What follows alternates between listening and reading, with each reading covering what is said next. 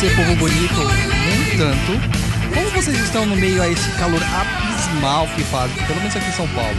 Eu quero saber de vocês. Quem tá perdido? Tá perdido?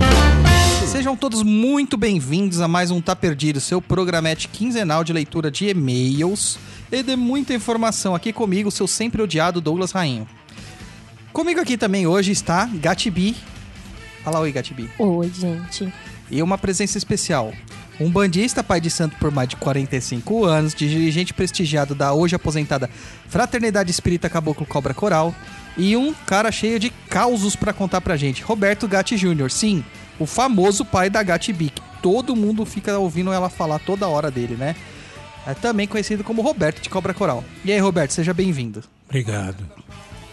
Então vamos aqui então começar o nosso bate-papo. Hoje vai ser paulada, hein? Vou deixar o Roberto responder tudo, vocês estão ferrados. Então, vocês acham que eu sou das antigas? Imagina o Roberto. E aí, Bárbara, pode falar nossas redes sociais? É o facebook.com barra papo na encruza, o twitter.com barra papo na encruza, o Instagram, que é o instagram.com é, barra papo na encruza ou arroba papo na encruza, né? E o e-mail, que é o contato arroba perdido.co. E pra alegria do Luiz, que hoje não está aqui presente, não se esqueçam do nosso TikTok, tá? Por favor, que é a alegria dele. Além disso, a gente tem aquele site recheado de textos chamado Perdido em Pensamentos, www.perdido.co, com mais de 600 textos publicados e muitos outros já escritos, esperando só o clique para publicar. Tá? Além disso, você encontra lá todos os nossos vídeos, podcasts, etc, etc e tal.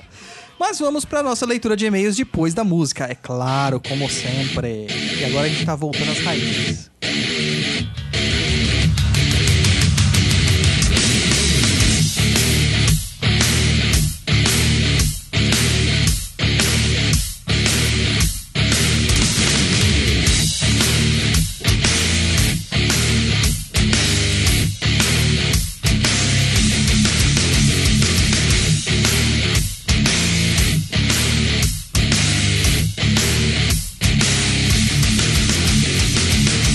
Leitura de e-mails de Pedro Paula Paulo Lima. Quer fazer aí, Gati? Pode ser. Vamos lá. A dislexia entrando em ação. Olá, queridos macumbeiros, tudo bem? Eu sempre escuto o PNE e tá perdido. E minha dúvida é a seguinte: ouvi o programa sobre Umbanda esotérica, na qual foi dito que nessa vertente o orixá cabeça é definido pelo signo. E outras vertentes sei que a definição do orixá só é possível através do métodos, métodos Divinatórios. divinatórios, Jesus amado, com búzios ou através de uma entidade. Fiquei na dúvida se, se eu, por exemplo, fosse da Umbanda esotérica, né, no caso, e sendo eu canceriano, seria filho, suponho, de Emanjá, ou de Oxum, de Oxum. Se eu, se eu, neste exemplo, mudasse para um terreiro de Umbanda popular, eu teria que mudar o orixá? Qual sua visão sobre essa relação entre os diferentes umbandas e os orixás de cabeça? Desde já agradeço. Então, Pedro, é o seguinte, cara, se você tá numa vertente, você tem que seguir aquela vertente, né? É, quando a gente fala orixá de cabeça, é o entendimento que cada vertente tem do seu orixá. Por exemplo, Ogum no Sudeste é São Jorge. Ogum na Bahia é São Sebastião. Então há essa diferença, né? É, Nossa Senhora dos Navegantes para a Bahia é Iemanjá. Para São Paulo, Nossa Senhora da Conceição muitas vezes é associada a Iemanjá. Então a gente tem que ter um cuidado com o que a gente entende sobre vertentes, orixás e tal, porque são aproximações. Na verdade, esses nomes querem falar forças superiores, geralmente emanadas de Deus. Tá? Então, sim, se você está na Umbanda esotérica, você vai seguir as regras da Umbanda esotérica. Se você for para uma outra casa, daí vai ter a leitura da casa, etc, etc e tal, e lá vai ser feito a leitura da sua coroa, né? Lá no Chão de Jorge, quem faz a leitura da coroa dos filhos é, é o guia-chefe de, da, da casa, né? No caso, o rompimato, no ritual de confirmação do médium. Até lá, não se fala sobre confirmação de orixá de cabeça, tá? A gente tem suposições, presunções, porque ah, o orixá ele faz você carregar certas características na sua vida e por meio dessas características a gente consegue saber, ah, tal pessoa é de Oxóssi, tal pessoa é de Oxum, tal pessoa é de Ogum e etc e tal, né? E lá pra vocês, Roberto, como que era feita essa questão do orixá de cabeça?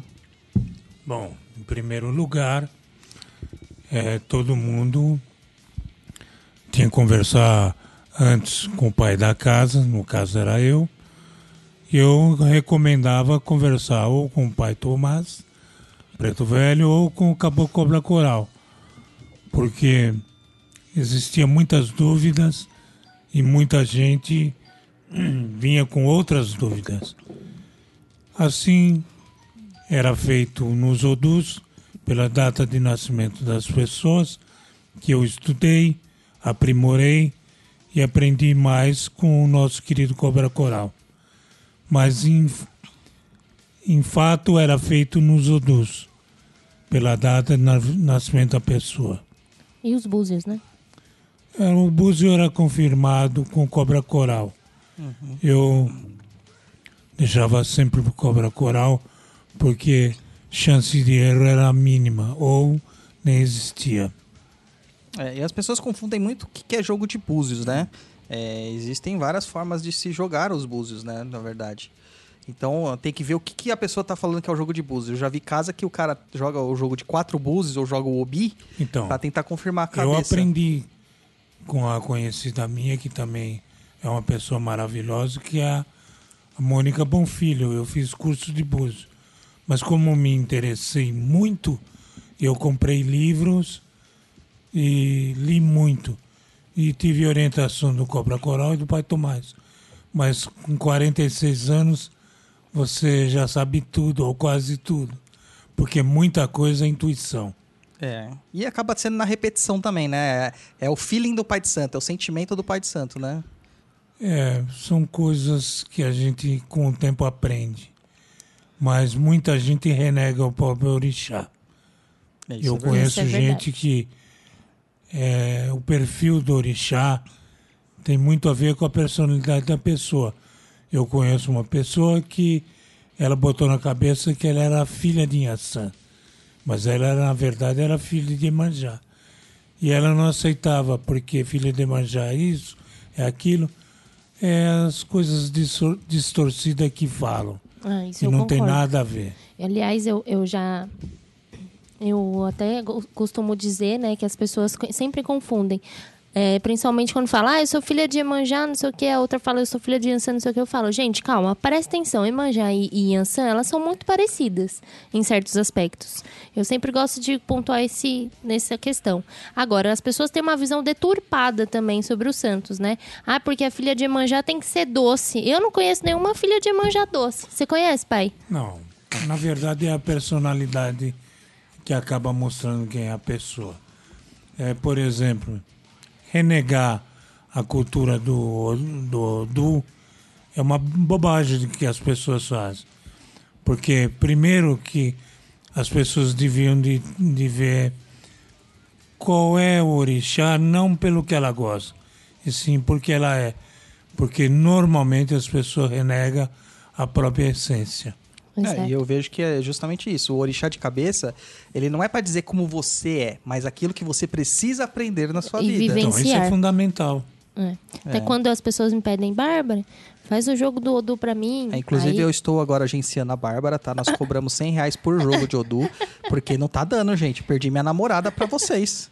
Eu sempre gosto de pontuar para as pessoas entenderem que o Odu é o destino, né? Quando a gente faz. É, o horóscopo urbano. É. Né? E, e basicamente ele diz sobre coisas que a gente tem de aprender no nosso caminhar da vida. É por isso que eu sempre falo, não tem a ver é. com o seu com seu santo de cabeça, mas tem sim uma. É uma... É diretriz. Na verdade, é. nós temos cinco Odus que indica às vezes cinco orixás.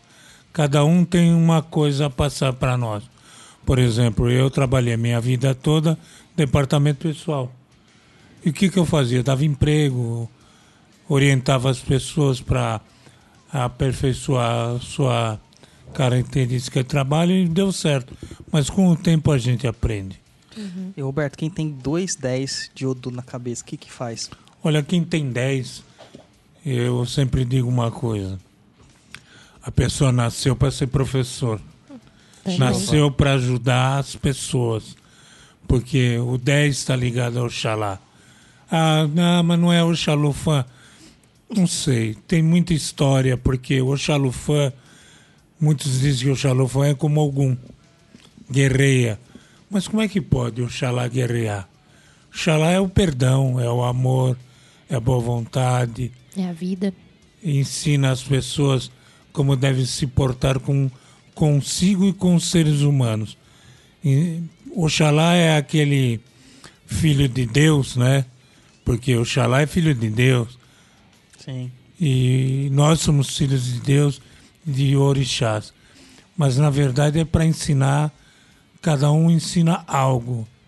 Sim. Excelente. Certo, Paulo? Espero que. Pedro Paulo, espero que você tenha gostado da resposta aí. Mas, cara, se quiser conhecer uma Umbanda esotérica, tem a Umbanda do Duduzinho, senhor esotérico, nosso parceiro aqui. Do, Ah, meu você pai segue foi. lá no Instagram do arroba aumbandan, tá? E ele é muito sério, muito comprometido, estudioso. É, lá é um lugar bem legal. Você gostou, pai? Você foi lá?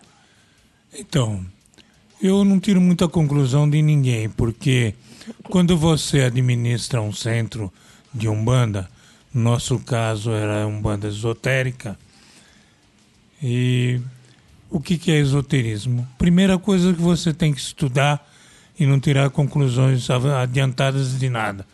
Tem coisas que você vai aprender e eu falo para você, para vocês, tem coisa que eu fui aprender, entender depois de 10 anos da minha vida. É. E eu posso falar, porque eu tenho quilos de livros. e fiz curso e tudo mais. Baita trabalho. É, né, pai? uma mãe de santo é, que eu conheci, que eu sempre respeitei, mãe Silvia de Oxalá, falou um dia para mim, Roberto, num banda pode ser diferente do candomblé, mas quando uma pessoa tiver 10 anos de aprendizado no candomblé, ela não sabe nada. Quando uma pessoa tiver 30 anos, ela está começando a aprender. Então, cada um tem um ensinamento e tem muita coisa que sim, é importante e é verdade. Eu aprendi isso. Porque quanto mais você ensina, mais você aprende e muito mais as pessoas. Porque quando sobe na cabeça, a pessoa está desaprendendo. O Robatão da Guia, meu pai espiritual, lá com a mãe Neide de Iemanjá, ele dizia: quando sobe o caboclo orgulho na cabeça, tem que se afastar da banda para começar de novo. É, pois é. Próxima pergunta aqui do velho Iomar. Acho que não é uma pergunta, mas uma consideração. Saravastê maravilhoso panteão do Papo na Encruza. Pai Dodô, muito obrigado pelo ensinamento da espada de São Jorge embaixo do colchão para afastar pesadelos. Essa noite eu conversava com uma amiga e que estava angustiada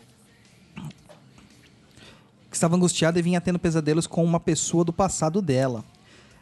É, contei pra ela da espada de São Jorge embaixo do colchão, mas ela não tinha planta em casa. Como eu tenho um vaso da bendita, a planta disse que tentaria fazer e mentalizar para que o efeito fosse para ela. Hoje pela manhã falei com ela e deu certo. Brigadão demais por todas as dicas, aulas e pelo bom humor de sempre. E principalmente por terem optado por ensinar de verdade com linguagem acessível, acessível aos leigos como eu e os caminhos das pedras.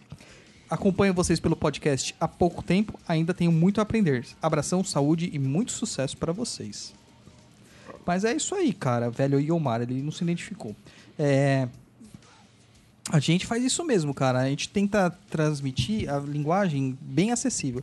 Por quê? Isso é um aprendizado que eu tenho com o meu preto velho. Meu preto velho, uma vez, ele falou para mim assim, até porque o caboclo você não entende do que ele fala.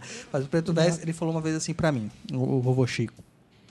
De que adianta você ir num lugar que você vai falar com uma pessoa, ela vai te dar muitas receitas, vai te falar palavras muito difíceis, só que você não entendeu nada. O que, que isso vai resolver na sua vida? Nada. Então, o, a fala, o ensino, tudo tem que ser feito de forma clara. Né? Por isso que os guias eles são desse jeito simples, humildes, eles falam na linguagem do povo, para entender mesmo, para que você faça e você encontre a, a sua cura, a sua bênção, sabe? Você encontra o seu caminho, sua abertura de caminhos. Não tem por que falar em palavras rebuscadas. Eu, por exemplo, tenho um ranço de ouvir os espíritas modernos falarem. O Chico Xavier falar do jeito que ele falava é porque, na época dele, todos falavam daquele jeito. Hoje, ouvir o Divaldo falando do jeito que o Divaldo fala, não dá. Ninguém entende. A linguagem ela é moderna, a linguagem ela é mutável, então ela tem que ser absorvida para a nova geração que está chegando.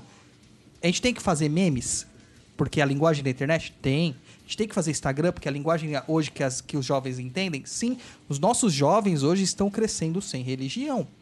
Porque nós colocamos ali um quesito de que a religião é uma coisa ruim. E não é.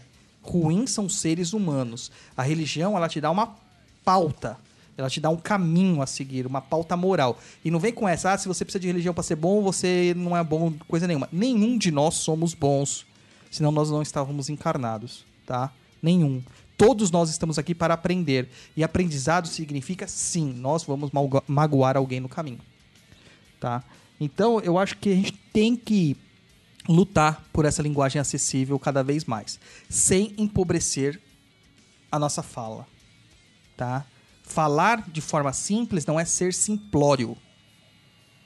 Porque através da fala simples, o caboclo preto velho, eles têm um ensinamento tão grande que é absurdo. Não é isso, Roberto? É, eu tô aqui pensando uma coisa muito importante. Os nossos amigos espirituais, que são muito para frente de nós, enquanto a gente pensa que um cientista aprendeu alguma coisa e ensina, os caboclos preto velho e outros guias podem dar aula para todo mundo. Mas uma coisa importante, o pai Tomás falou, que os mudos, surdos e mudos aprendem muito mais fácil do que a gente que escuta. E eu não entendi muito bem o que ele tinha dito, mas hoje eu já entendo, né? Hoje já estou na idade. Porque nós questionamos as coisas erradas Antes de querer aprender, a gente quer solução. E solução, quem dá somos nós. Porque muita gente ia no centro e vai no centro pedindo coisas impossíveis. Separação, pedir para uma pessoa perder emprego, para a pessoa se ferrar. Quer dizer, ainda tem gente assim. Ou para se ganhar, ou se para se é. beneficiar, é. né? E então o que, que a gente entende disso? Que realmente, que o Douglas está aqui falando, que muita gente é magoada ou nos magoa, mas com tudo isso me surgiu com o tempo que a gente tem que agradecer e pedir perdão sempre, porque não temos muita dimensão do que é agradecimento e o que é perdão. Cobra Coral disse: se você não perdoa definitivamente, você não se desliga energeticamente daquilo que te magoou ou você magoou alguém. O que deve ter de gente aí presa ainda ao passado, não consegue o que se deve não. É, tem, tem né? né? A gente tem, tem aí aprendizado de que o umbral é muito cheio de gente. Até tem quem brinque que tá ficando muita gente no umbral porque no inverno não tem mais lugar. é. Eu tenho que levar a esportiva porque o ser humano tem capacidade de rir. Né? Eu acho legal. Se a gente pudesse rir, rir muito, seria muito melhor. Penso eu. Com certeza. Então, muito obrigado aí pela, pelo seu e-mail, velho Omar. Muito obrigado. Lê a próxima aí, Gatibi. Ouvinte tímida anônimo. Ah, como diz o Douglas aí nos podcasts, não gostaria de ter meu nome divulgado. Sou avessa à exposição. Bom, olá, povo bonito que acompanha por meio do podcast. Pausa. Mano, você tem certeza que você tá falando do podcast certo? Porque, olha, eu, o Roy, o Luiz, não tem nada de bonito. Só se for a Luciana que você tá falando. Porque de resto, Jeová. Embora tenha visto no blog que data do ano 2017, salvo engano, Hoje, 9 de 8 de 2020, pergunto: ainda existe o projeto Humaitá? Se sim, gostaria de participar. Me chamo e estou. Em... Me chamo censurado. É, em Vila Velha. É, não, não, não. Espírito Santo. É, Espírito Santo. me, é, me entendo kardecista, embora tenha trabalhado ou indicado, iniciado, perdão, por um ano em uma casa umbandista e atualmente leitora curiosa e assídua do espiritualismo. Aguardo o retorno, abraço Só fraterno. Não o nome dela, né? Isso mesmo, quase. Quase, né? Quase. É. Quando é assim, você tem que apagar o é, homem de Deus. É, tá bom. É, eu apaguei, ela escreveu o nome. Ela falou que não queria ser reconhecida, ela escreveu o nome dela quatro vezes, cara, no e-mail. Ô, louco, amiga. ô. Eu acho que você queria que a gente falasse sobre você mesmo. então, vou te explicar o que que é o projeto Maitá, tá? O projeto Maitá era um projeto de ensino de magia à distância. Eu fazia é, dois círculos, tá? Que são, eu separava em dois círculos. Cada círculo compunham-se de seis lições mensais. Então, ia uma monografia extensa com ensino de práticas teóricas, é, com ensino de teorias e com ensino de práticas. E também eu pedia para que vocês, além dos exercícios comumente que eram feitos, tinha sempre uma atividade proposta e obrigatória que deveria ser retornada a mim. Só que tinha um contexto nesse projeto. Ele era muito agressivo, no sentido de que era rígido. Então, eu tinha assim, a, eu emitia, né, lançava a monografia número 1 do primeiro círculo, a pessoa tinha um mês para estudar aquilo lá, me devolver a monografia com as práticas feitas e o relatório de práticas dela, que eu iria ler e corrigir. Além disso, tinha que ser numa data específica, não podia atrasar, tá? E além disso, a pessoa né, pa- pagava um valor mensal ali, na época simbólico. Simbólico porque eu fui muito tapado, porque o trabalho que isso me dava era enorme, era, me consumia. A primeira turma do Maitá, nós tivemos três. A primeira turma do Maitá tinha quase 80 pessoas. Das três turmas, a gente pode aí juntar uns, umas 150 pessoas no total. Sabe quantas terminaram o Maitá no total? Seis. Seis pessoas. Porque as pessoas não têm é, comprometimento. E magia não é brincadeira tá? Magia não é pra fazer donut, magia não é pra fazer muffin, magia não é pra fazer o amiguinho se apaixonar pela amiguinha, magia não é pra fazer essas coisas. Magia é uma coisa séria. E as pessoas não tinham comprometimento. Acharam que iam pegar um- um- todos os segredos revelados ali e que não iam suar pra conseguir aquilo. E não tem jeito, tá? Como Einstein dizia, 99% é transpiração e só 1% é inspiração. E como isso me dava muito trabalho, muita dor de cabeça, tendo que pegar a orelha de aluno e falar: Meu, você não entregou o relatório, não sei o que, tal, tal, tal. E eu não ganhava nada com isso, eu cancelei o projeto, eu cansei. Me, me chama a atenção esse e-mail porque hoje, né, uma outra pessoa comentou que queria que voltasse o Maitá. Não só hoje, né? Esses É, dias as na live. acabam perguntando. Na live perguntaram. Hoje, se eu fosse começar a fazer o Maitá, uma pessoa tem uma pessoa aí que dá um curso parecido, né? Um- uma vivência parecida. É, apesar que eu não, eu não sei se a pessoa tem vivência de prática mágica mesmo. E ela cobra por mês 2.500 reais por pessoa. Duvido que tenha alguém que queira pagar esse montante, né? É, dentro dos círculos que a gente atua, tá? Então são coisas que a gente acaba fazendo é, pensando em todos os lados. Eu não tenho janelas hoje para dedicar o meu tempo para fazer um maitá. Posso pensar numa reformulação, posso pensar numa outra coisa, só que é aquilo. É uma coisa que realmente demanda muito tempo. Tá bom? É muito complicado. E eu exijo dos meus alunos que eles me dêem retorno, porque eu estou colocando a minha mão e a minha honra, né? Ali em jogo. Então, quem for ensinado por mim é meu aluno para sempre. E eu não vou deixar ali a pessoa simplesmente fazer um negócio e para fazer besteira por aí. Eu tenho que ter que ver que ela tá fazendo de forma correta. Entendeu? Então é isso. Quer falar alguma coisa, Roberto? Magia? Pode falar. Então, eu acho muito interessante essas coisas se repetirem ao longo dos anos. A grande magia que nós podemos fazer a qualquer instante é fazer o bem. Sim. É, no tempo que eu era aquele médio que tinha saído lá do Urbatão da Guia, tinha um pouco mais de 19 anos. Hoje estou com 67, 68. Ai meu Deus, vai chegar em 69 o ano que vem. Eu acreditava em tudo. Vou fazer o bem, vou ser um filho de Jesus, de Deus, só faz o bem.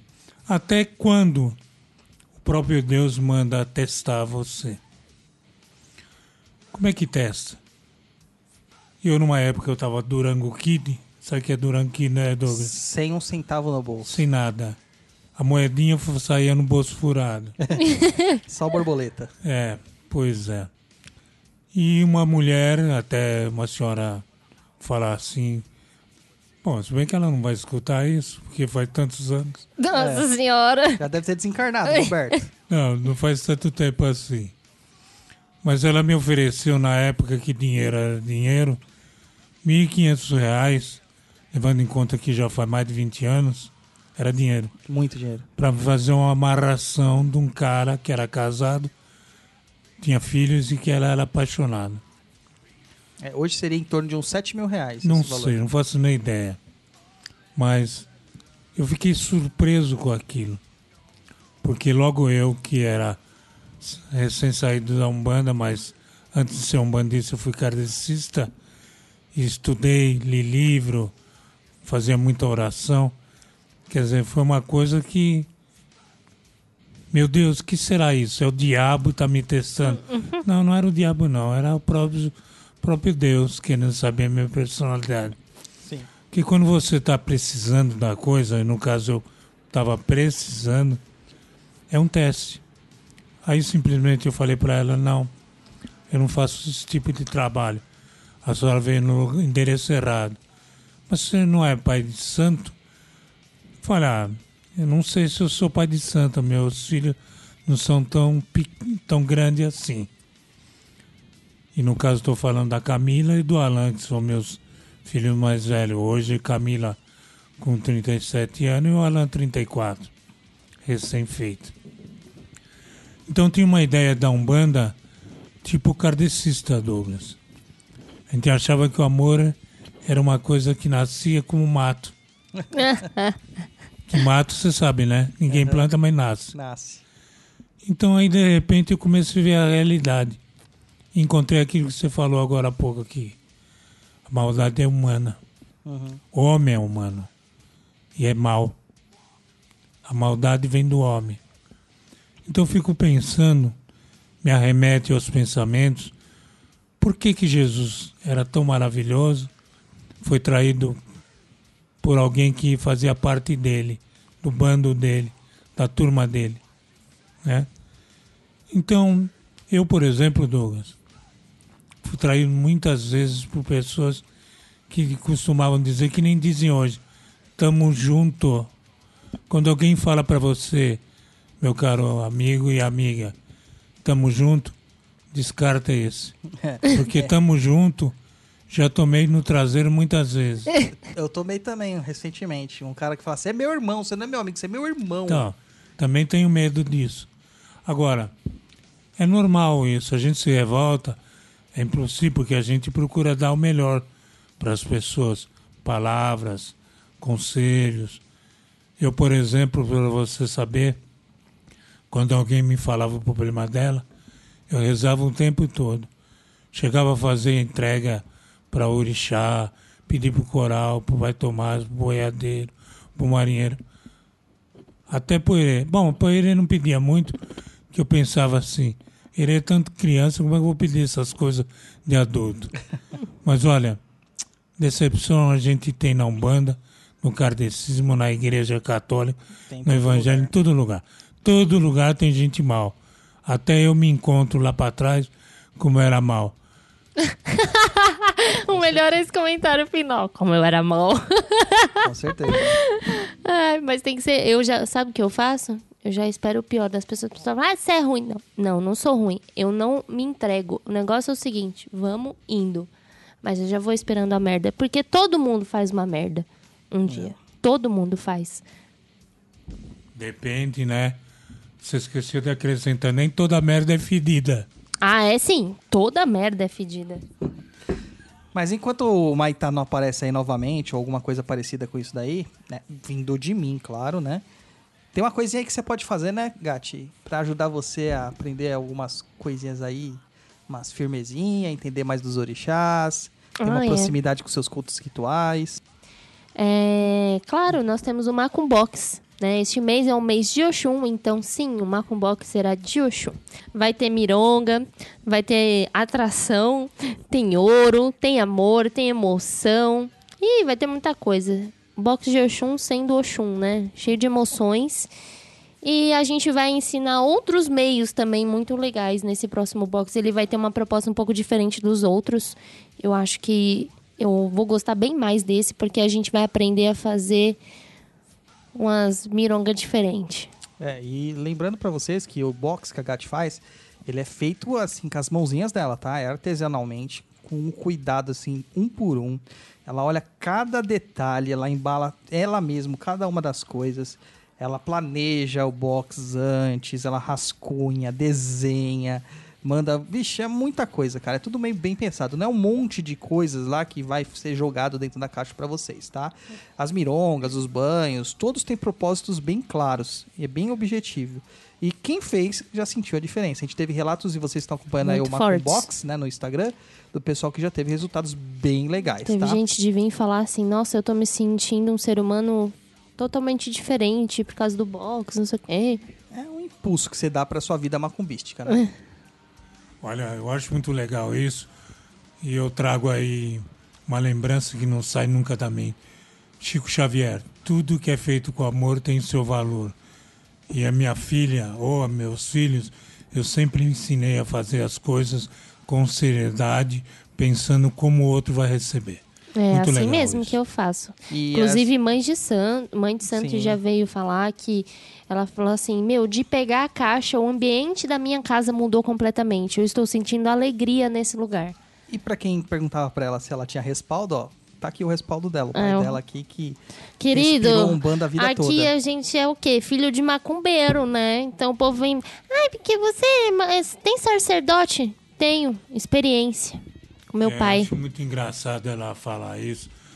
Nós moramos num condomínio onde o lado direito e o lado esquerdo eram habitados por pessoas de outra religião.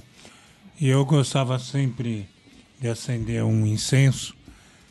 E quando me enchia muito a paciência, eu sentia acender o charuto do Tranca-Rua das Almas. Mas não com intenção de prejudicar Não, ninguém. nenhuma. Mas eu ficava muito pé da vida, porque elas atravessavam a rua, ficavam do outro lado do condomínio, fazendo oração, porque nós estávamos querendo fazer o mal para elas. Eu fico pensando por que, que as pessoas pensam que queria fazer mal, quando na verdade eu ia perguntar o que, que eu fiz para ele fazer mal para mim. Jamais, jamais eu fiz mal para alguém. Pois é. Se eu fiz, já pedi, perdi, pedi perdão há muitos anos para Deus, para Jesus. Graças a Deus nada me pesa. Então é isso aí, gente. Tá vendo como que é? Tudo tem origem, tá certo? É, menos uns sacerdotes aí que se auto-iniciam. É. Mas, enquanto isso, vai lá.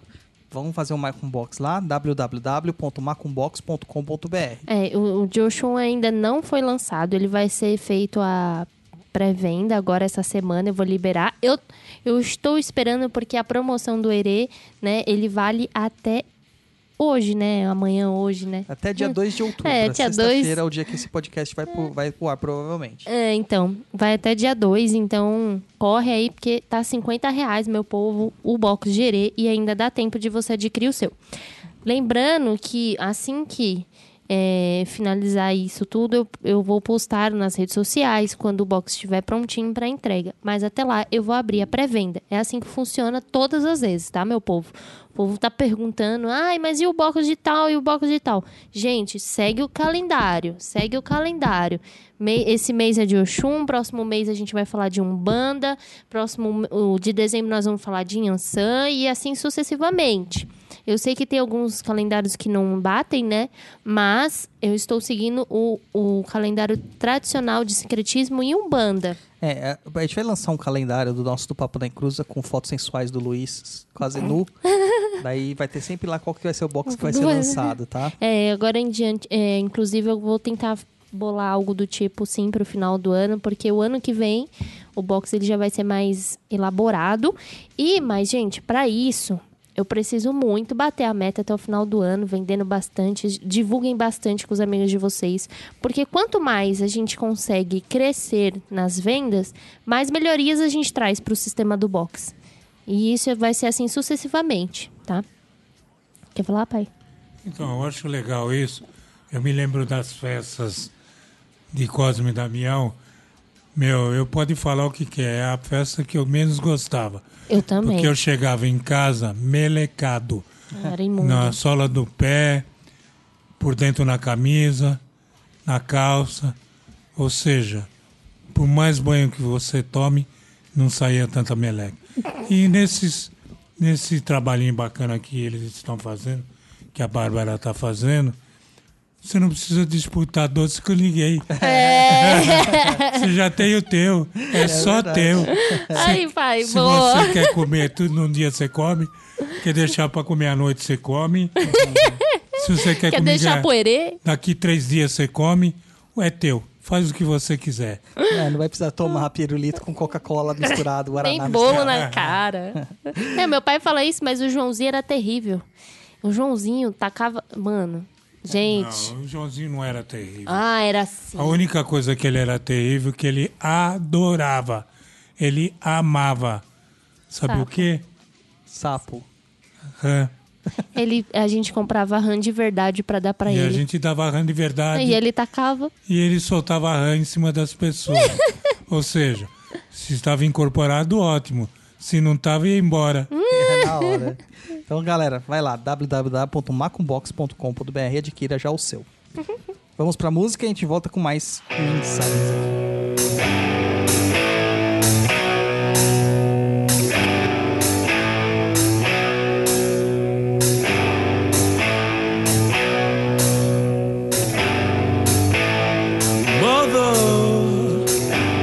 your children not to walk my way.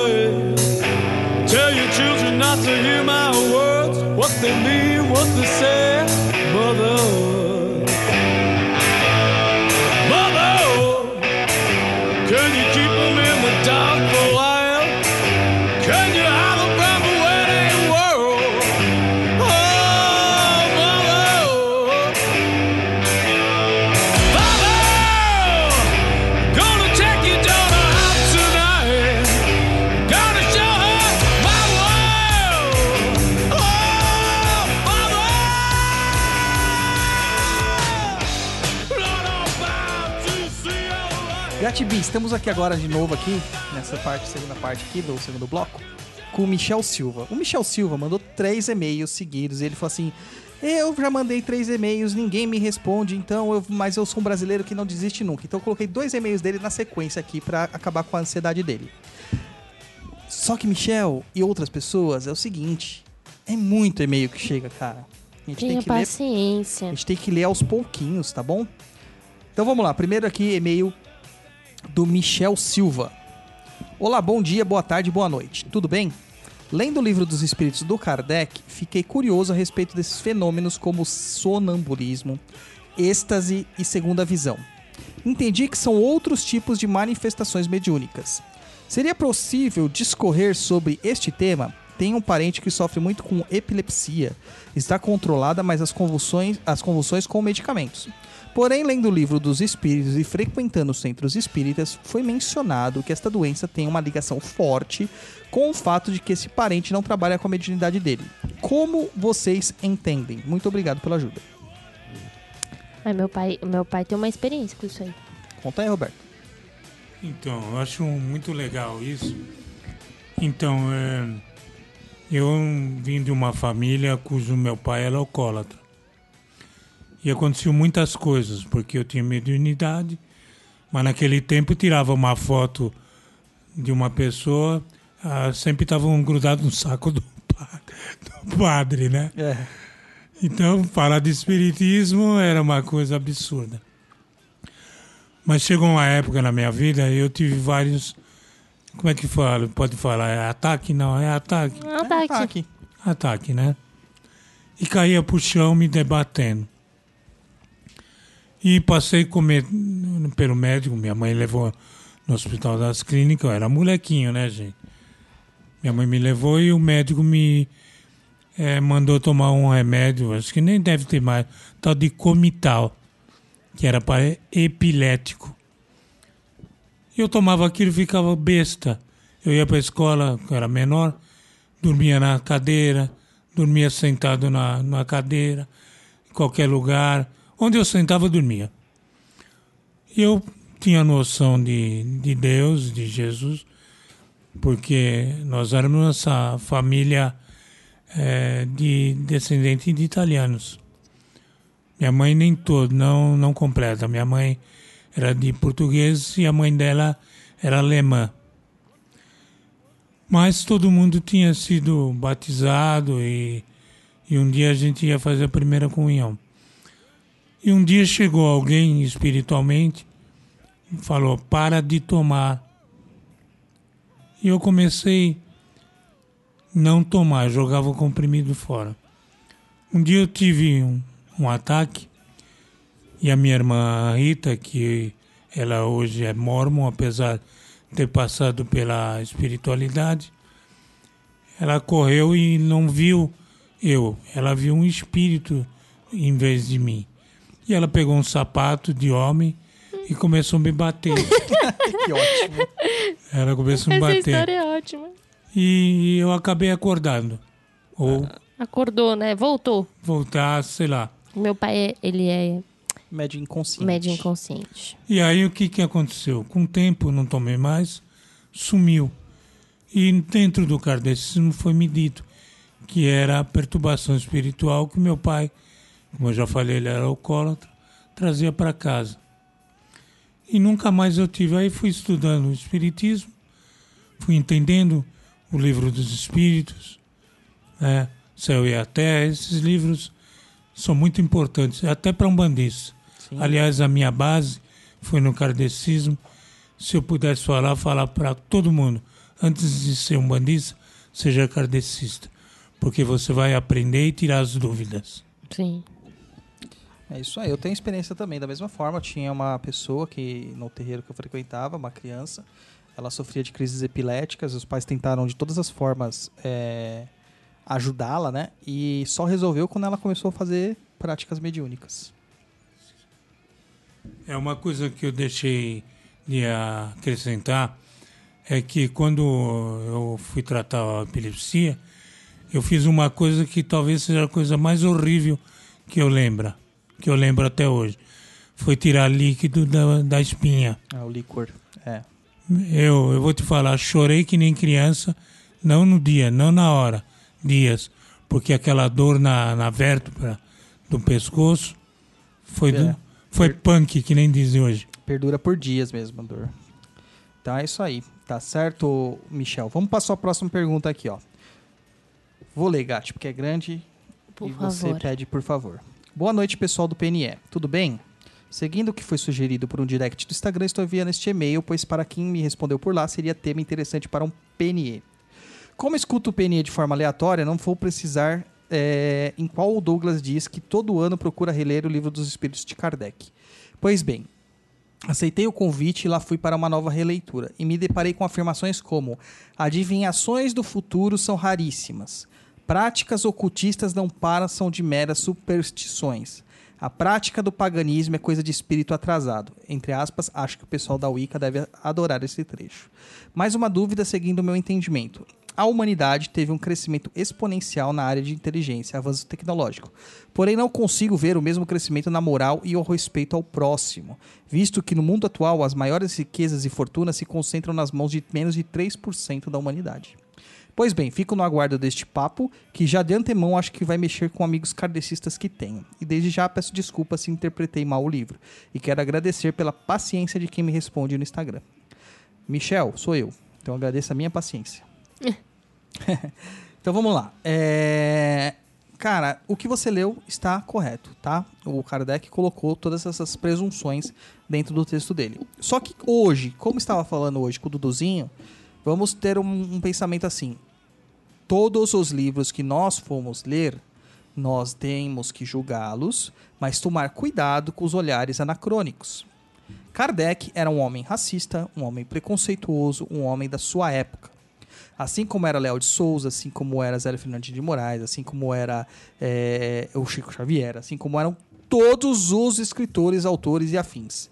Todos são homens das suas épocas, vivendo com os pressupostos das suas épocas, tá bom? Então, quando Kardec escreve que adivinhações do futuro são raríssimas, ele não está errado.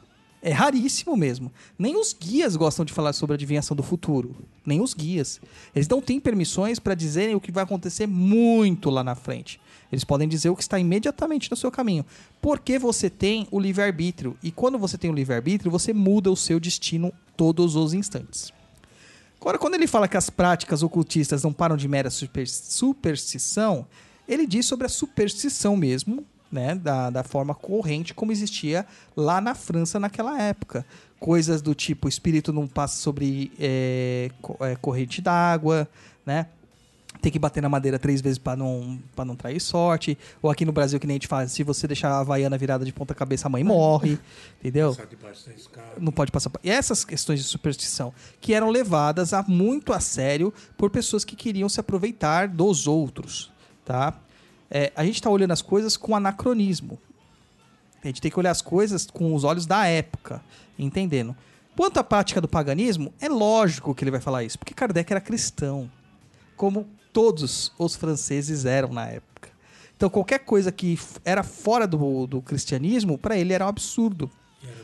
É, levando em conta que as práticas espiritualistas eram escondido. Sim. Era para um grupo, é como se fosse é, mensagem secreta. Ninguém, um não podia falar para o outro. Ai, podia ter continuado assim. É uma coisa que a gente tem que entender que eles não eram ignorantes. Eles achavam que estavam certos. Sim. Como muita coisa está certo hoje revelada na doutrina. Sim, e o próprio Kardec ele deixa uma menção nos textos dele, ele diz assim: se a ciência provar que algo que eu falei, é, que algo da doutrina está errado, algo da codificação está errado, fique com a ciência. Entendeu? Ele nunca deixou fechadinho ali para ele, falando que ele sabia tudo. Não.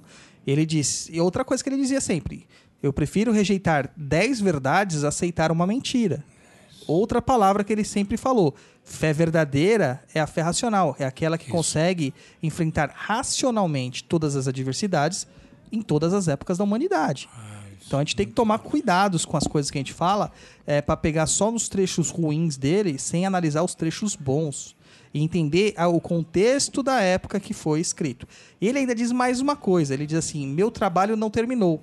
Onde eu parei, continuem. Só que ninguém continua. Ninguém É, continua. o Douglas, eu falar para acrescentar, a fé, eu aprendi isso depois de sair do Kardec.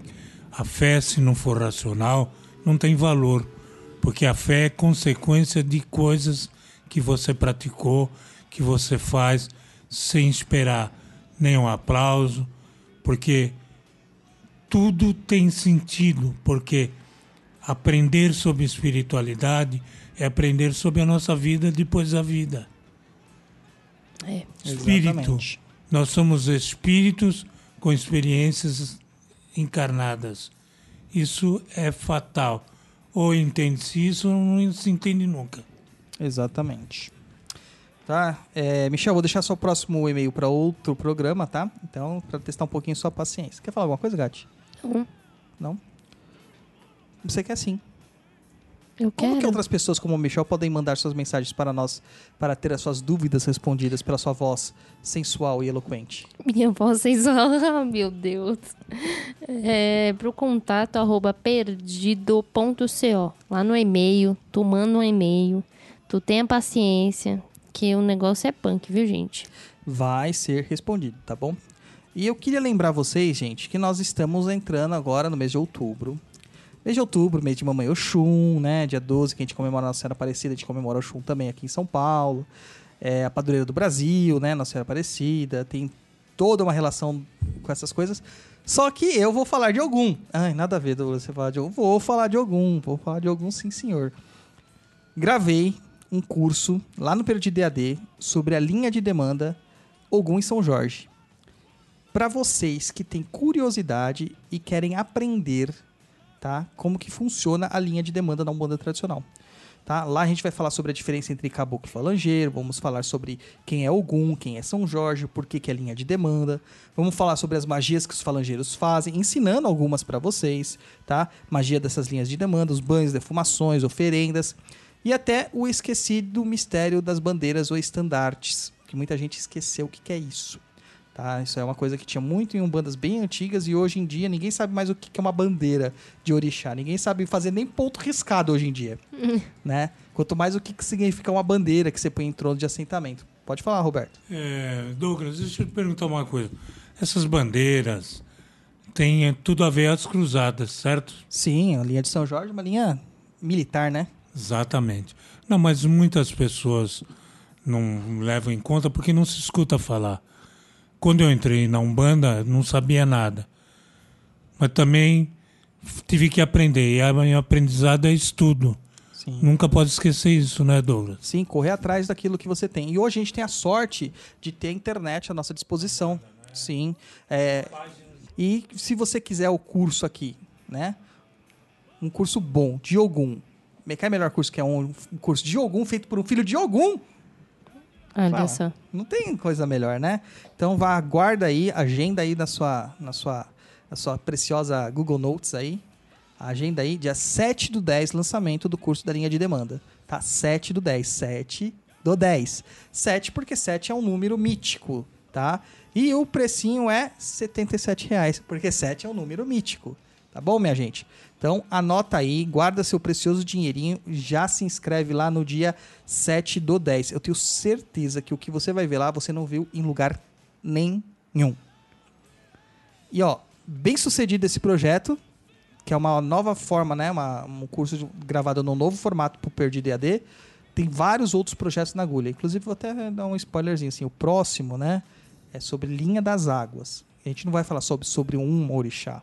Nós vamos falar sobre três orixás. Então fica aí a dica para vocês, tá bom? www.perdidoead.com. O perdidoead.com tem o M no final. Certo? A Gatti participou lá das gravações. O que, que você achou? Legal. Ganhei várias plantinhas. É, ganhou várias plantinhas. Porque a gente põe a mão na massa, minha povo. Então, segue Na lá. terra, né, no caso. Na terra. Vamos pra música e a gente volta no próximo bloco bloco final.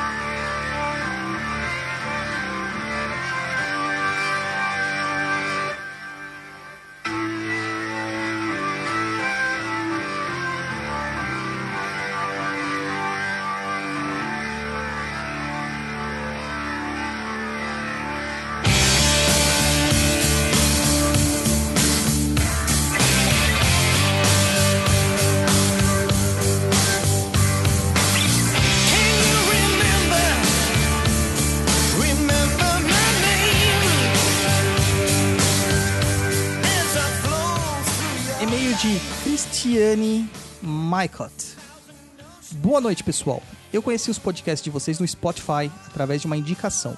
Escutei apenas um, mas ainda estou pretendendo escutar os demais, pois estou aprendendo bastante. Pelo amor de Deus, escuta todos, né? Eu tenho uma dúvida para tirar. Talvez vocês até podem ter conversado sobre isso em algum podcast e me indicarem. É o seguinte, eu faço tratamento para depressão faz mais ou menos uns 10 anos. Tenho 25 anos hoje. Mas até hoje, nenhum remédio e psicoterapia me ajudou de forma a me manter bem por um tempo, é, por um período, bom período de tempo. Além disso, sempre via muitos espíritos em meu quarto. Há uns 5 anos frequento a Umbanda e as entidades falaram que meu problema tinha origem espiritual e que precisava vestir o branco e entrar para trabalhar em um centro. Comecei ano passado, em agosto, mas fiquei até fevereiro devido à pandemia. Durante este período, no centro, só sentia vontade de bocejar quando entrava no terreiro e muitos arrepios. Neste tempo de quarentena, tudo começou a se intensificar. A tristeza, vontade de tirar minha própria vida e aqueles sinais clássicos mediúnicos como mãos e pés gelados, taquicardia, ondas súbitas de calor, tremores por todo o corpo. Inclusive, durante uma noite, os tremores foram tão fortes que não conseguia controlar. Meus olhos reviraram e os músculos do meu rosto se mexiam involuntariamente. A minha mãe de santo nunca se importou com o meu caso, então pedi ajuda para outro médium do terreiro me atender. Ele induziu a incorporação da entidade e eu consegui sair de lá bem depois. Mas no dia seguinte, tudo voltou. E isso está atrapalhando a minha vida, pois muitas vezes também sinto uma sonolência enorme.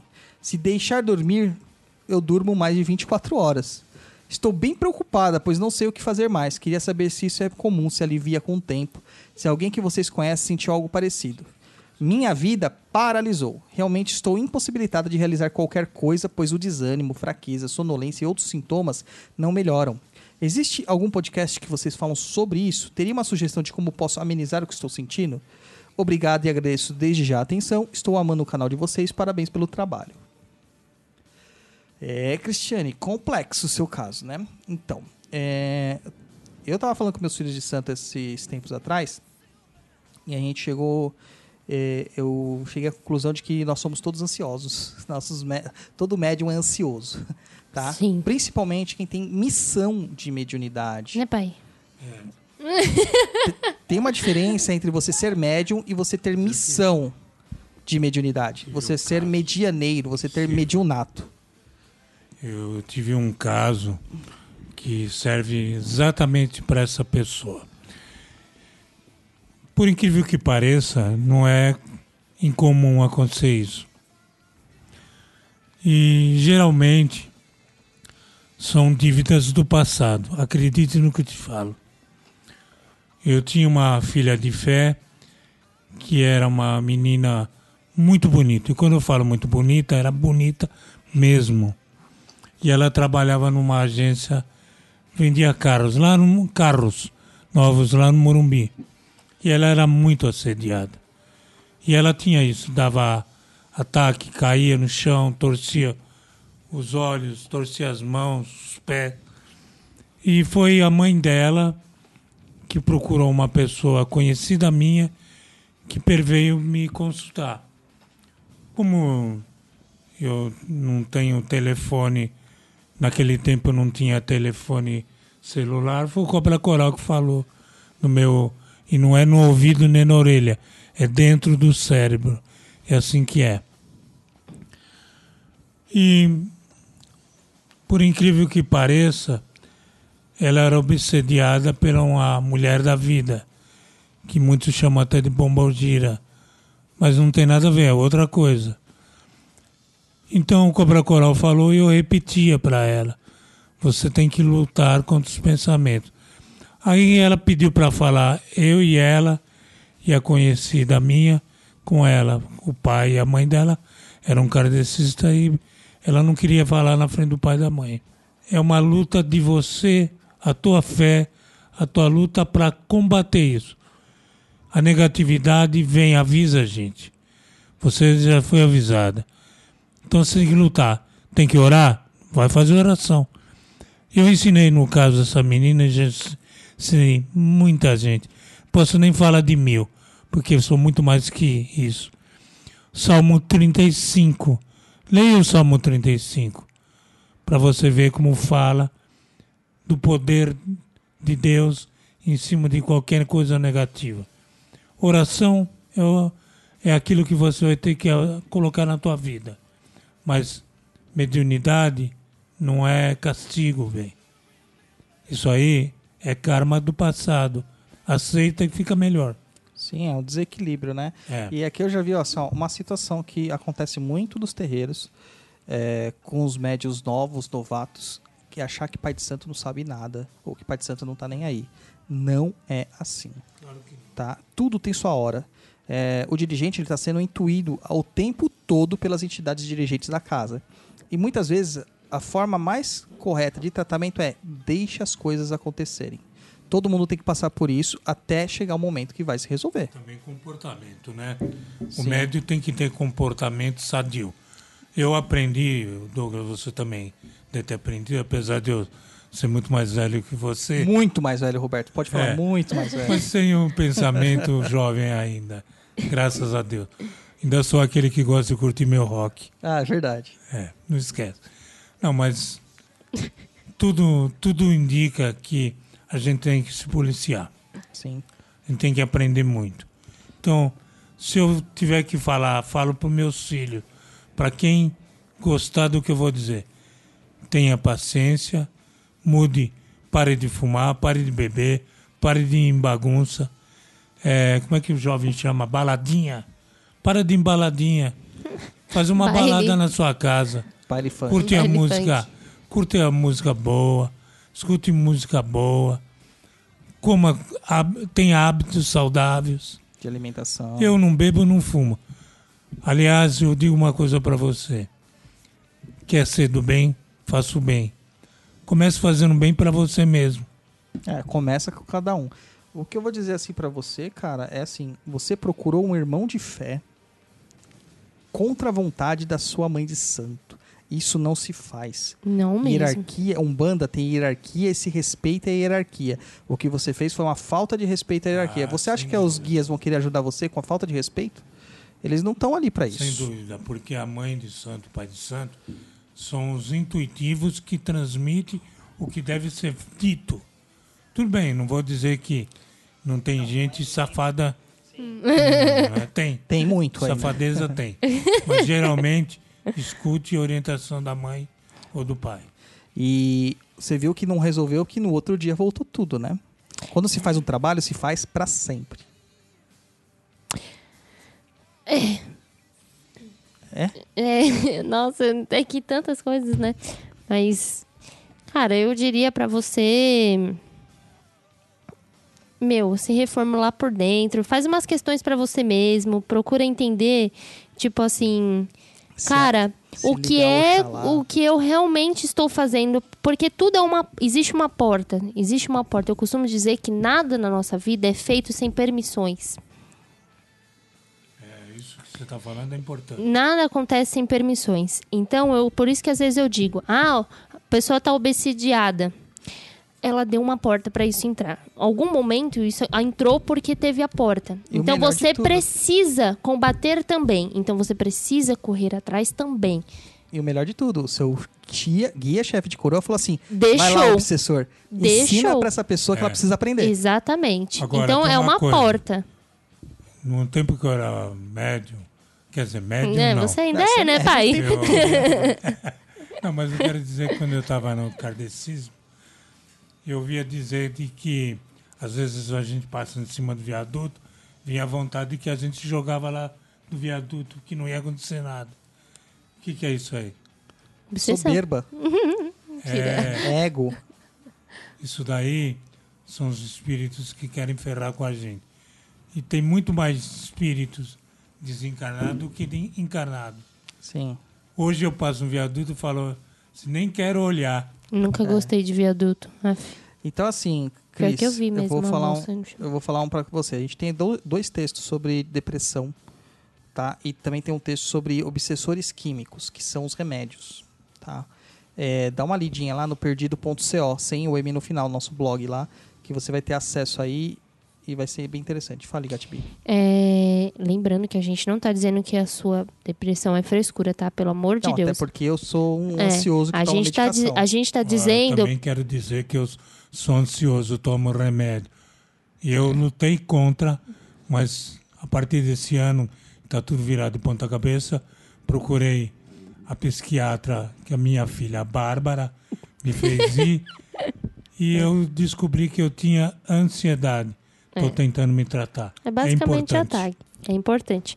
É, mas também, pelo, pelo fato de você estar depressiva, tudo, a gente não está dizendo que é frescura. Não, é extremamente importante. A depressão, ela pode sempre existir no corpo da pessoa. Acontece que ela sai para fora uma hora, entendeu? Então, mais uma vez, a gente vai acumulando coisas que na qual isso explode, uma hora explode. Então, é importante que você trabalhe isso. Principalmente a questão de que quando a gente é médium e é vítima dessas coisas, a gente está dando porta por causa da energia, da energia espiritual que a gente não gasta. Né? Exato. Então a gente precisa trabalhar isso, se não vem outro aqui, ó, toma e passa por Uma isso. coisa, E- filha. Está escrito na Bíblia, e em muitas religiões fala, procura o anjo de guarda. É, exatamente.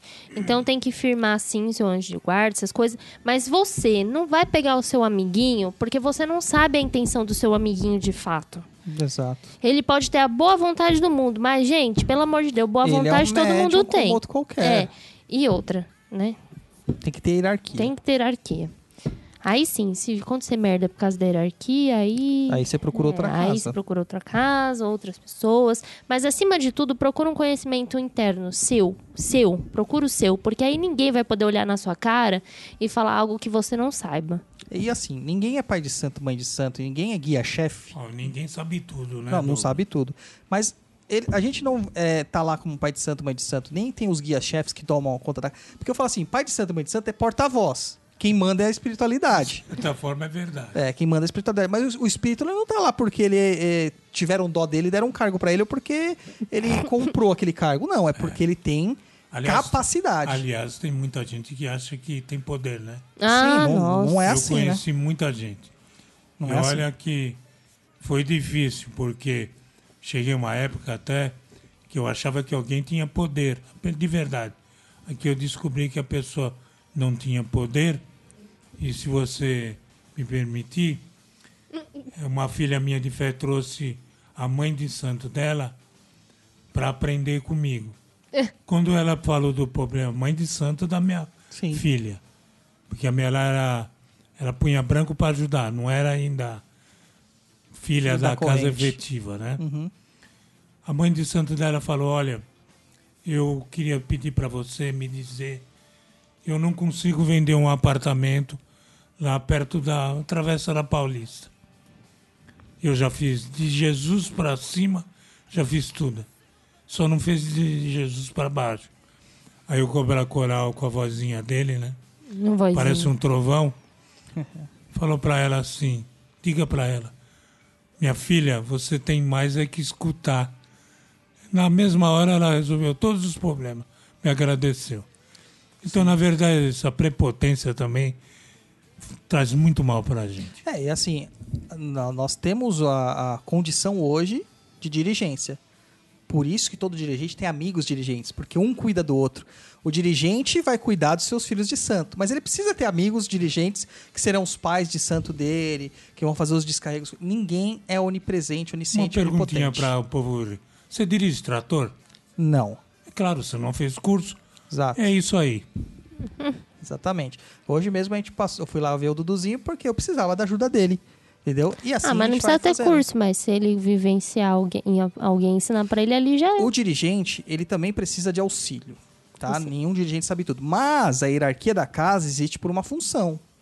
E os espíritos que estão naquela casa lá, muitas vezes eles estão lá justamente vendo as dificuldades que cada um está passando e tem que deixar às vezes a dificuldade, porque dificuldade te deixa é, é- é- é o jeito de afiar a ferramenta, Sim. tá? Então é isso aí, tá, Cris? Vamos pro próximo aqui da Kelly Yuki. Lê aí, Gatbi. Olá a todos. Agradeço por todos os programas esclarecedores. Gostaria de saber a opinião de vocês a respeito de é o quê? Eutanásia. Eutanásia Uhum. em animais em estado de sofrimento, pois há doenças e situações que as medicações não conseguem aliviar a dor deles. As situações em que o animal ainda tem qualidade de vida e o dono não ter Não quer tratar. não né? quer tratar ou gastar com a situação e também que quem faça, quem Por faça não isso. querer que o animal sofra com a evolução da doença. Tem Nossa, tá muito pequenininho. É, tá, tá meio cortado.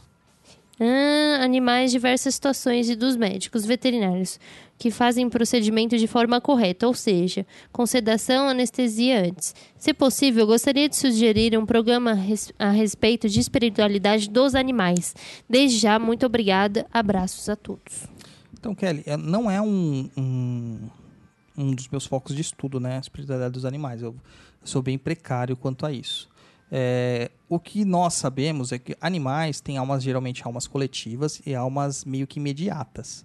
Tá? Então, assim, um, um animal hoje desencarna, ele encarna amanhã. É em outra, de outra forma. Mas segue uma evolução natural, né? Sim, segue. É uma evolução que a gente ainda não, não tem um entendimento, porque- né?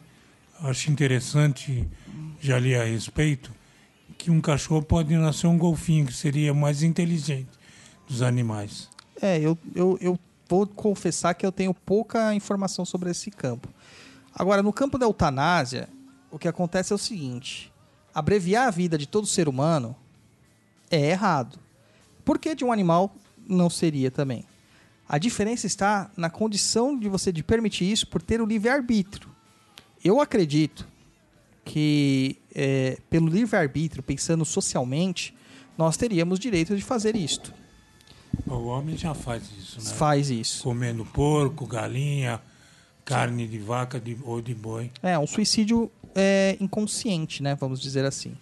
Então, é, você só tem que saber quais serão os reflexos disso, os desdobramentos. Como a gente sempre fala aqui, espiritualidade liberta, espiritualidade não aprisiona. Só que você tem que saber os reflexos que isso vão ter, né? Tudo é causa e As efeito. consequências também, né? Se o cara vai fazer a eutanásia do animal dele porque ele não quer cuidar do animal, cara, ele vai sofrer as consequências. Com certeza. Com Ah, certeza. se é uma coisa que o animal de, cada um em casa já convive, ele sofre na ausência. Sim. E eu falo para você, eu nunca fiz isso, mas já teve oportunidade de perceber com um cachorrinho que era da minha esposa, meu primeiro casamento, ele estava sofrendo, tendo uma convulsão e uma rouquidão, e casualmente há pouco tempo atrás tinha escutado que era problema do coração. Acendi uma vela, pedi para o mulo levar, em nome de Deus, em nome de Jesus. O cachorrinho terminou a vela, de uma vela comum branca que eu acendi, no registro de água, dentro, né? Ele morreu naturalmente, sem sofrer. Então, é exatamente isso aí.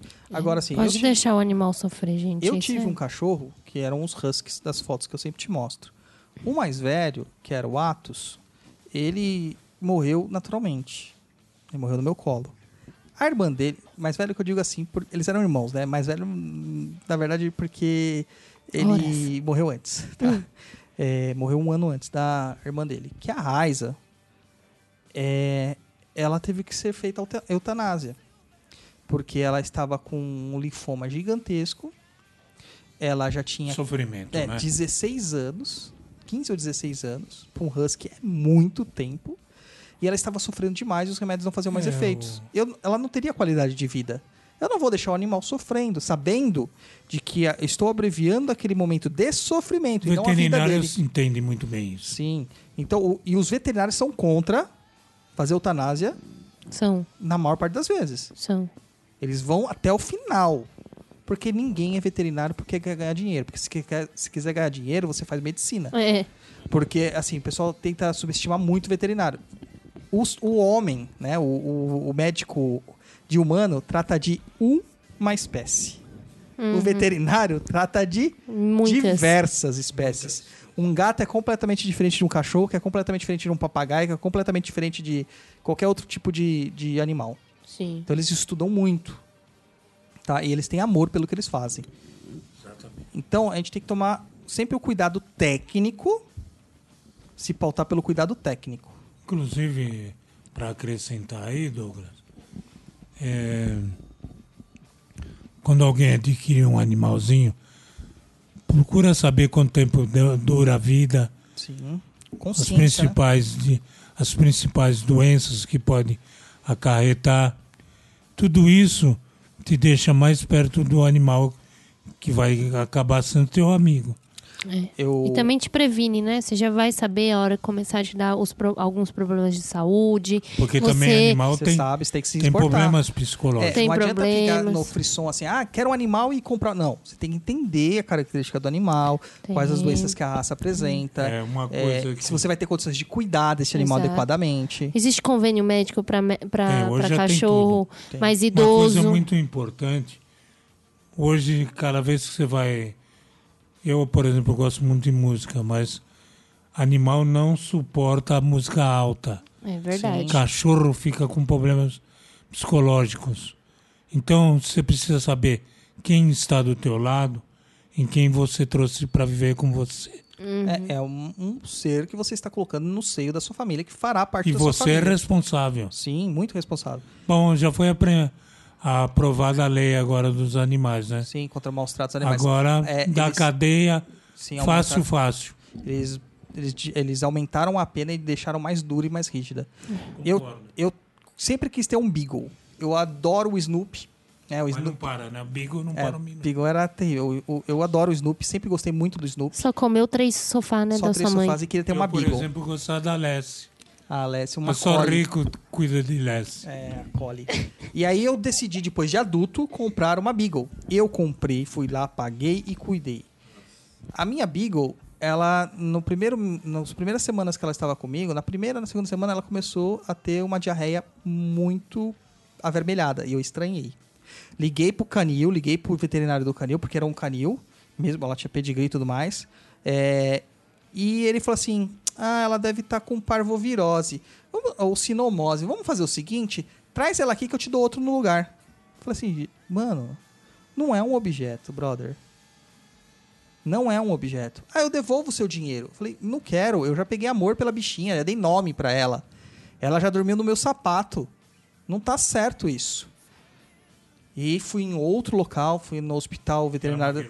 brava. Não, era uma era sinomose. Fui no hospital veterinário da, de Sena Madureira e a sinomose é uma doença fatal para cachorro. E ela pegou onde? Do canil. Ou seja, todos os É cachorros daquele cara né? tava com isso. Entendeu? Então ele não deu as vacinas de forma correta, ele não tinha a sepsia correta do canil, isso porque era veterinário. E não tinha nessa questão Bom, do amor. ruins tem, Tem em todo lugar. No caso, ele não exercia a função de veterinário, ele queria mais vender os cachorros. E levei lá e ela ficou internada na UTI durante 15 dias, sem saber se ela ia sobreviver. Eu ia visitá-la todos os dias. Eu morava em São Mateus e até a Vila Mariana todos os dias vê-la, né? 15 dias. Ia lá pra ter contato com ela, dar alimento na boca dela, mamadeira, etc E e, o tal. cachorro reconhece, né? Sim, ela ela sentia meu cheiro chegando, o pessoal falava assim: "Nossa, ela já sabia que estava chegando". E ela se curou. Mas se curou por quê? Porque a gente dá amor ao bicho. Exatamente. Você sabia, Douglas? Eu acho que você sabe que muitos guias que trabalham na Umbanda têm um, um animalzinho que acompanha. Sei. Por exemplo, a Silvia, que trabalhava com o caboclo Sete Flechas, o caboclo dela vinha com uma onça pintada do lado. O Hope Mato vem com uma coruja. Toda É. vez que eu vejo ele, ele tem uma coruja no ombro. Pois é, o cobra coral tem, levava a cobra. Então, os, os caboclos, principalmente os caboclos, ele tem uma ligação muito forte com os animais, é, principalmente os da floresta. Interessante. Mas né? aí a gente vê os boiadeiros com os cavalos, os oguns com os cavalos, os próprios oguns Bom. com os cachorros. Para dizer para você, você sabe, né? Eu vi algum São Jorge em desdobramento e vi aquele lindo cavalo branco que ele carrega, montava em cima. E já falei isso para você. Sim. Era um cavalo indócil. Ele não parava, mas ele era marchador. A coisa mais linda que eu vi. Vi isso meio parecido em vida, quer dizer, material, eu não estava mediúnica, mediunicamente naquele momento e vi na parada de 7 de setembro um cavalo branco montado por um soldado do exército, praticamente igual, indócil, maravilhoso, marchando. É, então a espiritualidade está muito assim, assim atrelada aos animais. Os guias eles trabalham bastante com essas Tem um questões dos terreiro, animais. um terreiro do rapaz que trabalha comigo, o Vinícius. Ah, Ele escuta o podcast normalmente. É, eles fazem atendimento aos animais todo domingo, se não me engano. Eles fazem corrente para os animais. Tem o Centro Espírita, que era do. Eu, tem, eu acho que era do Marcel, Marcelo Benedetti, ou Marcel Benedetti. Ele escreveu vários livros sobre espiritualidade dos animais. Eu acho que ele é desencarnado. E no centro dele tem atendimento para passe para Eu animais acredito. e água fluidificada animais. Dizem, não sei se é verdade, porque eu também não, não me aprofundei, que o gato é o animal que mais pressente ambientes. Sim, é, uma, é um portal espiritual. O gato é incrível. Então a minha filha Gates, sabe, né? Gati quer dizer gato. Ah, não, mas meu isso é porque ela é muito linda, não, ia- não podia ser uma gata só, tinha que ser muitos gatos. Ah, meu Deus. Então tá certo, do gente. céu. Gati, terminar logo esse fechamos, programa. Fechamos, fechamos. Meu pai Vou já dar tá Lu Lucy Crazy aqui, tá com fome. Vamos alimentar meu pai. Dá seu tchau primeiro, Bárbara Gatti. Tchau, gente. Tá? Comprem Macum- Macumbox. Macumbox, www.macumbox.com. Pensa só, você aprende, você tem macumba, aí você nem precisa sair de casa, você já tem todos os itens e você aprende e você pratica sem ninguém te encher o saco, entendeu? Exatamente. Tudo de bom. Roberto, obrigado por participar aqui do nosso programa, tá? Venha mais vezes, por favor. Eu que agradeço porque a Umbanda é uma coisa amável, maravilhosa. Você, em geral, você conhece muita gente boa. Tem quem não presta, mas eu só aprendi a conhecer gente boa. Aliás, eu tenho muita gente na minha lembrança. É, e gente, Obrigado. e gente que frequenta, viveu e pisou no terreiro de verdade, né? É. é para ser um bandista você tem que praticar. Se você não pratica umbanda, você não pratica nada. É isso aí. Então, meu tchau aqui, lembrando para vocês que o curso de Ogum fica aí disponível dia 7 do 10, o lançamento, é, lá no perdidoead.com. E temos também lá o workshop de Exu, que a gente ministrou nesse mês de setembro aqui, foi bem legal, e a galera encheu tanto a, a caixa de mensagens do Papo na Cruz e do meu perfil pessoal Douglas Rainho 7 lá no Instagram, que eu acabei liberando pra galera adquirir lá, tá bom? É, tá disponível lá também para você conferir o workshop de Exu. Um Exu na visão da Umbanda. Outra coisa que eu sempre falo, você não vai encontrar essas informações em lugar nenhum, só aqui no Perdido EAD. Muito obrigado, pessoal. É um grande saravastê para todos vocês e até a próxima.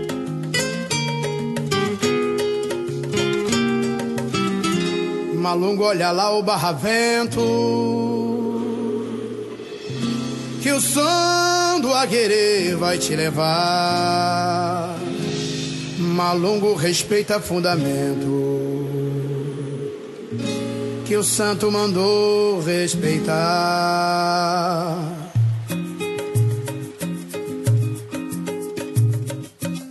Falei, não deu valor. A força do preceito lhe pegou. Falei, você se embaraçou. Se é da mironga, tem que ser conhecedor. Falei, falei, não deu valor. A força do preceito lhe pegou. Falei, você se embaraçou. Se é da mironga, tem que ser conhecedor. A comida que é de santo é pra quem sabe preparar. Sem saber mexer na coisa, deu dendê pra Oxalá. E botou comida branca no peixe de beira-mar. Hoje em dia tá pagando, é pra nunca mais errar. Mas eu falei, falei,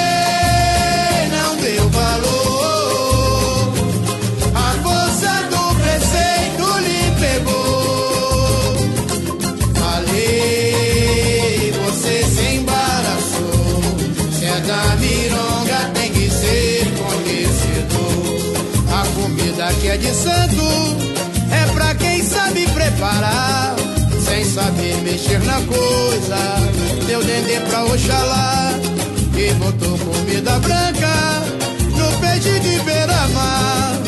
Hoje em dia tá pagando, que é pra nunca mais errar. Mas eu falei, falei,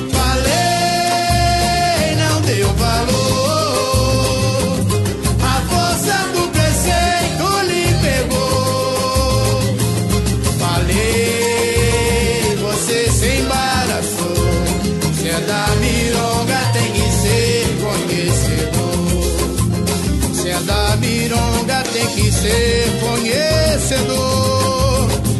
da Mironga tem que ser conhecedor. Malungo, olha lá o barramento. O som do aguerê vai te levar. Malungo, respeita fundamento. Que o santo mandou respeitar. Malungo, olha lá o barramento. O som do aguerê vai te levar.